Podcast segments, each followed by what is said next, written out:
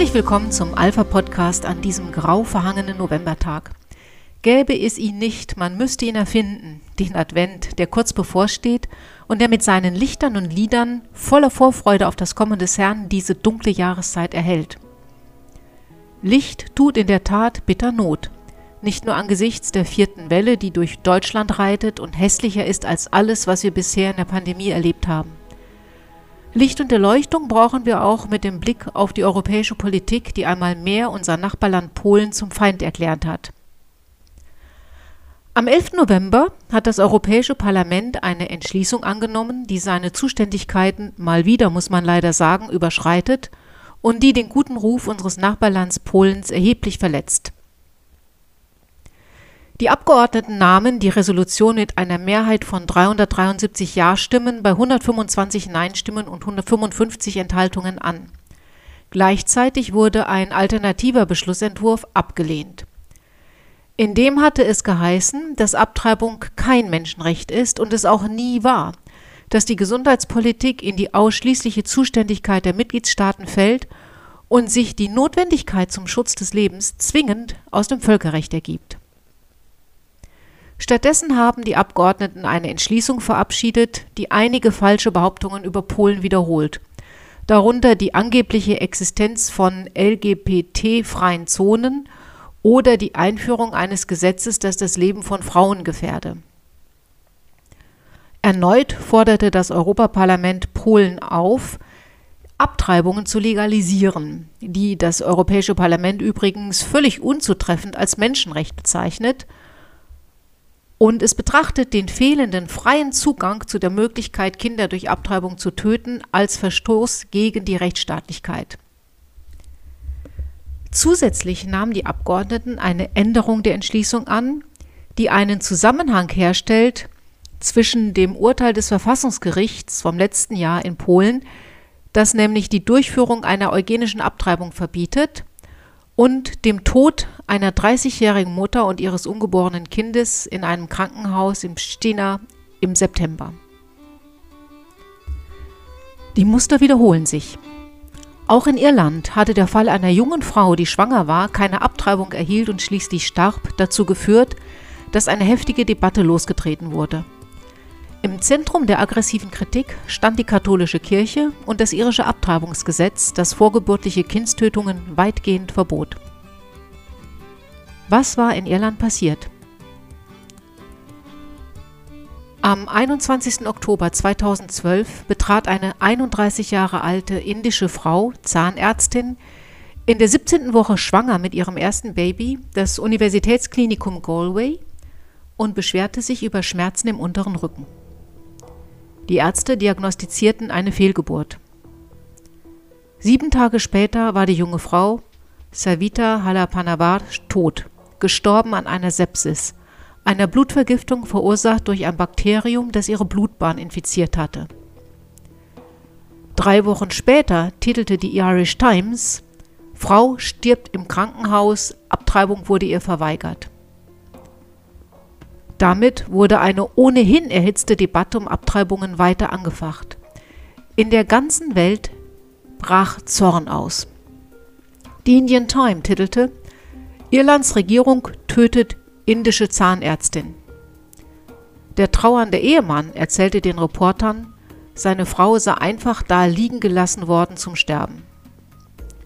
Sie wurde die erste Frau, die in der Klinik in Galway in 17 Jahren während einer Schwangerschaft starb. Wie konnte das passieren in einem Land, das seit Jahren zu den fünf Ländern mit der besten Gesundheitsfürsorge für Schwangere gehört? Im Laufe der Ermittlungen kamen immer mehr Fakten und Details ans Licht. Folgendes Bild ergab sich. Bei ihrer Einlieferung untersuchten zwei Ärzte Servita nacheinander. Beide kamen zu dem Schluss, dass eine Fehlgeburt nicht zu vermeiden war und unmittelbar bevorstand. Bei dieser Untersuchung wurde auch eine Blutprobe entnommen, die eine erhöhte Anzahl an weißen Blutkörperchen ergab. Ein erster Hinweis auf eine Entzündung, die sich irgendwo in Savitas Körper breit machte. Weder wurde das Ergebnis der Probe in der Krankenakte notiert, noch gab es in den folgenden zwei Tagen weitere Untersuchungen dazu. Wäre diese Infektion, die sich da andeutete, an die behandelnden Ärzte gemeldet worden, hätte man rechtzeitig Medikamente geben und die Sepsis verhindern können, die sich schließlich ausbreitete und den Tod Savitas verursachte. In Absprache mit Savita und ihrem Ehemann setzte dann eine Behandlung ein, die man als Watch and Wait Management beobachten und abwarten bezeichnet. Man behält die Patientin im Krankenhaus, gibt Schmerzmittel, beobachtet sie und lässt ansonsten die Natur ihren Lauf nehmen. Das ist übrigens das Standardverfahren bei Fehlgeburten im zweiten Schwangerschaftsdrittel. Wäre jedoch eine Infektion diagnostiziert worden, hätten die Ärzte eingegriffen. Aber das war ja nicht passiert. Über das Ergebnis der Blutprobe war keinerlei Eintrag in der Krankenakte zu sehen. Fiebermessung und Blutdruck gaben keinen Hinweis auf eine Erkrankung. In Savitas erster Nacht im Krankenhaus platzte ihre Fruchtblase. Normalerweise kommt es dann innerhalb von 48 bis 72 Stunden zur Fehlgeburt. Am nächsten Morgen untersuchte die diensthabende Ärztin Servita. Es wurden keine außergewöhnlichen Werte bei Puls und Blutdruck festgestellt. Die Ärztin führte dann einen Ultraschall durch, um festzustellen, ob das Herz des Fötus noch schlägt. Dies, so sagte sie später aus, weil ein toter Fötus im Uterus das Infektionsrisiko der Mutter erhöht. Der Herzschlag war noch vernehmbar. Die Ärzte diskutierten das weitere Vorgehen, wussten aber zu diesem Zeitpunkt immer noch nichts von den erhöhten Blutwerten, die eine Infektion andeuteten, und hatten auch keine weitere Blutprobe entnommen. Natürlich nicht, um zu schauen, ob eventuell die Infektionswerte weiter angestiegen wären. Entgegen der Richtlinien des Krankenhauses wurden Servite zunächst keine Antibiotika verabreicht. Dies hätte eigentlich unmittelbar nach dem Platzen der Fruchtblase passieren müssen, als prophylaktische Maßnahme gegen eine Infektion, als Vorbeugung also. Denn eine geplatzte Fruchtblase stellt immer eine Eintrittspforte für Keime dar. Savita bekam das erste Antibiotikum aber erst 21 Stunden später, nachdem eine Hebamme den diensthabenden Arzt darum bat. Was das Krankenhauspersonal zu dem Zeitpunkt jedoch nicht wusste, war, dass der Keim, mit dem Savita sich infiziert hatte und der zu diesen erhöhten Leukozytenwerten geführt hatte, ein multiresistenter, schwer diagnostizierbarer Keim war, der zudem auf das verabreichte Antibiotikum überhaupt nicht ansprach. Auch nach weiteren 32 Stunden hatte Savita keine Fehlgeburt erlitten. Es ging ihr augenscheinlich gut, für die sich aufbauende Infektion gab es keinen Hinweis. Dr. Asbury, ihre behandelnde Ärztin, stellte abermals per Ultraschall einen Herzschlag des Kindes fest. Savita fragte dann nach Medikamenten, die die Fehlgeburt beschleunigen könnten. Ihr Ehemann sagte später aus, sie habe um eine Abtreibung gebeten, und die habe ihr Dr. Asbury mit dem Hinweis verweigert, das sei ein katholisches Krankenhaus und die Gesetze des Landes würden eine Abtreibung verbieten. Dr. Asbury verneint das. Sie habe damals lediglich auf die Gesetzeslage hingewiesen und erläutert, dass keine Lebensgefahr für Savita bestehe. Eine Abtreibung sei daher nicht möglich. Über den katholischen Glauben hatte sie gar nicht gesprochen. Wohl aber eine Hebamme, die einen weiteren Ultraschall von Savitas Baby machte. Savita fragte, ob es irgendetwas gäbe, was den Herzschlag stoppen könnte. Und da sagte die Hebamme, das machen wir hier nicht. That's a Catholic thing, so ihre Ausformulierung, das ist eine katholische Sache. Aber auch in katholischen Krankenhäusern in Irland galt damals schon, wenn eine Sepsis festgestellt wird, deren Zentrum in der Gebärmutter liegt und die das Leben der Mutter bedroht, wird eine Fehlgeburt eingeleitet, eine Abtreibung also, um das Leben der Mutter zu retten. Das interessierte die Medien damals aber überhaupt nicht. Harry Brown, Lehrender an der DIT Medienschule, kommt zu folgendem Urteil.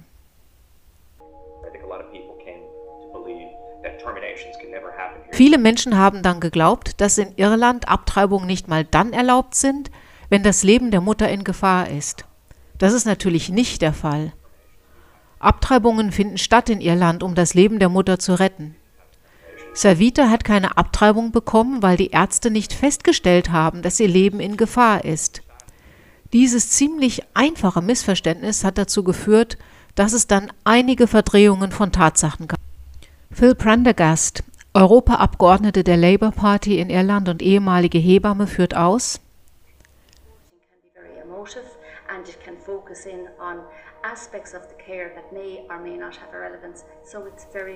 Die Berichterstattung kann manchmal sehr emotional sein und sich auf Aspekte eines Falls fokussieren, die relevant sind oder aber auch nicht. Es ist also sehr schwierig. Als Hebamme fand ich das besonders schwierig, weil im Europaparlament ein Brief von einem anderen Abgeordneten zirkulierte, in dem es hieß, dass hier in Irland eine Frau gestorben ist, weil wir dieses strenge Abtreibungsrecht haben. Das stimmte aber gar nicht.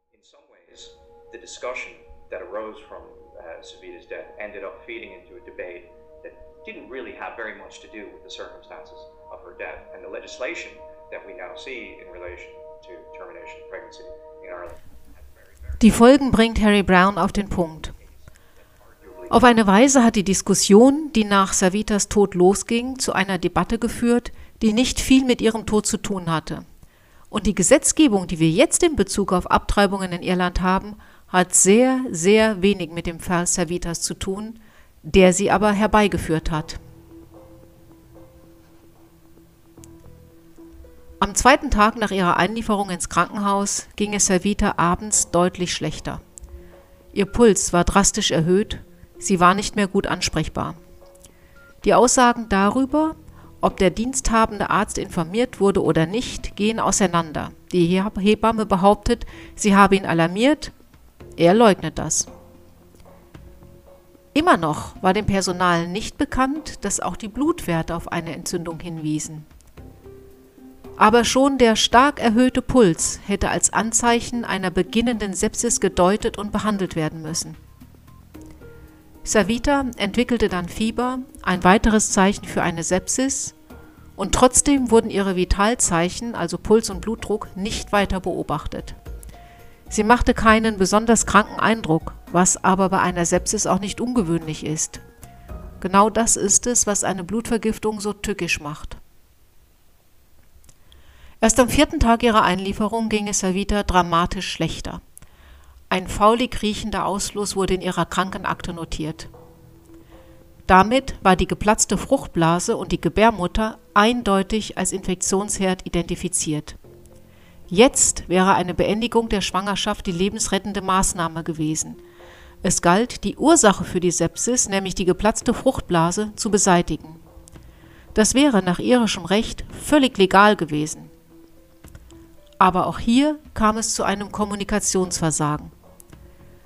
Bei der Visite vergaß die Krankenschwester von diesem Ausfluss zu berichten.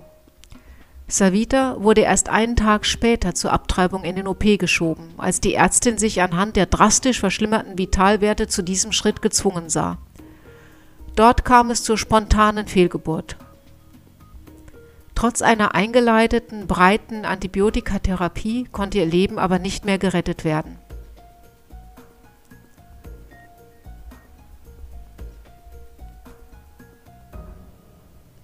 Es bleibt festzuhalten, dass Savitas Leben hätte gerettet werden können, wenn das Krankenhauspersonal sich an alle Richtlinien gehalten hätte, wenn die Kommunikation zwischen Hebammen, Krankenschwestern und Ärzten funktioniert hätte, wenn nicht eine Blutprobe gleich zu Beginn verloren gegangen und ihr Ergebnis gar nicht in die Krankenakte eingetragen worden wäre. Alle diese Informationen hätten eine völlig legale Abtreibung zur Rettung des Lebens der Mutter zur Folge gehabt. So aber starb Savita. Ihr Tod wurde durch die sich anschließende Medienkampagne missbraucht, der Irland nun eines der liberalsten Abtreibungsgesetze Europas zu verdanken hat. Nun wiederholt sich die Geschichte in Polen. Wieder starb eine Frau an einem septischen Schock, bei ihrem ungeborenen Kind waren Missbildungen diagnostiziert worden. Es war zum Zeitpunkt des Todes der Mutter bereits gestorben. In Polen gilt, das Leben jeder Frau und jedes Kindes ist geschützt. Die bestehenden gesetzlichen Regelungen im Bereich des Lebensschutzes sind für den Tod der jungen Frau nicht verantwortlich. Diese ermöglichen es, genauso wie damals in Irland, das Leben der Mutter zu retten, auch wenn die behandelnden Ärzte das Leben ihres ungeborenen Kindes opfern müssen.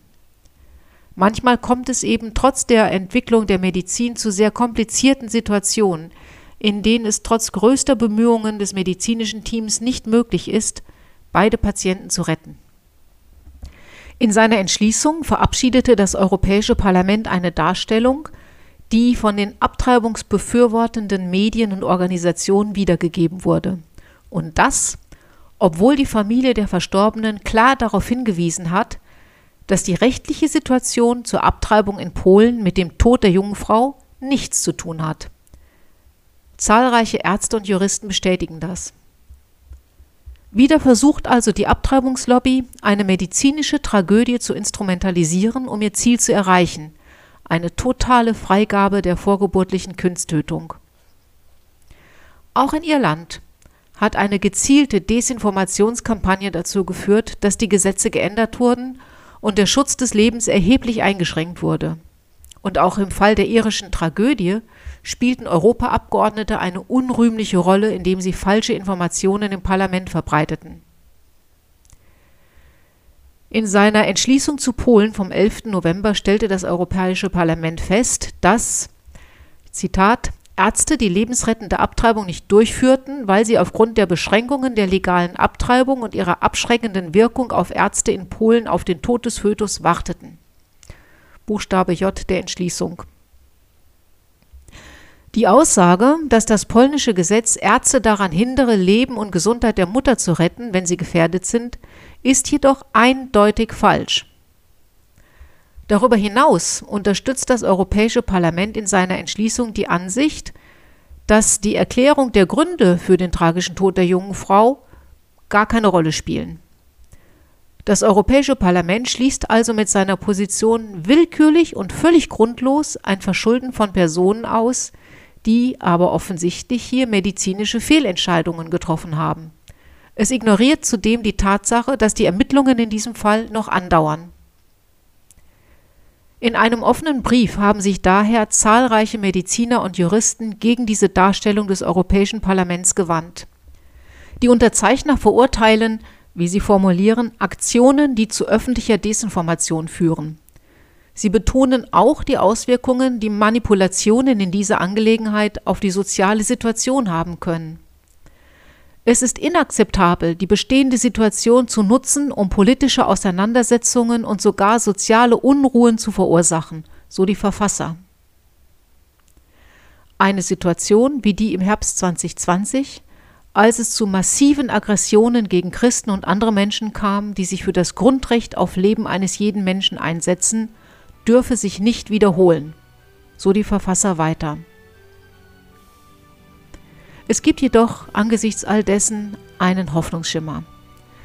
Anna Kubacka vom Ordo Juris Center führt aus, Bemerkenswert ist, dass die Abtreibungslobby in dieser Wahlperiode des Europäischen Parlaments zwar außergewöhnlich stark vertreten ist, aber weitere Resolutionen, die Forderungen nach einer Legalisierung von Abtreibungen enthalten, allmählich an Zustimmung verlieren.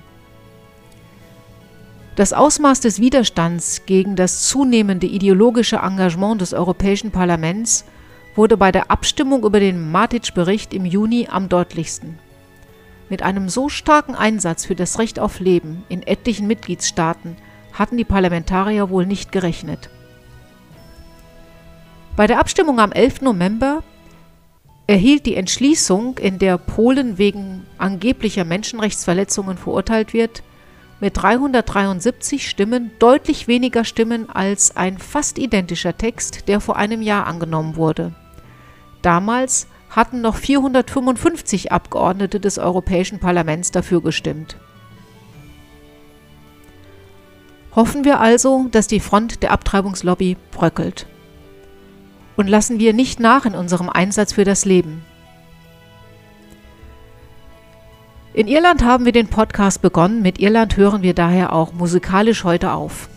Ich dachte, es ist passend, der medialen und politischen Instrumentalisierung des Todes einer jungen Frau etwas entgegenzusetzen.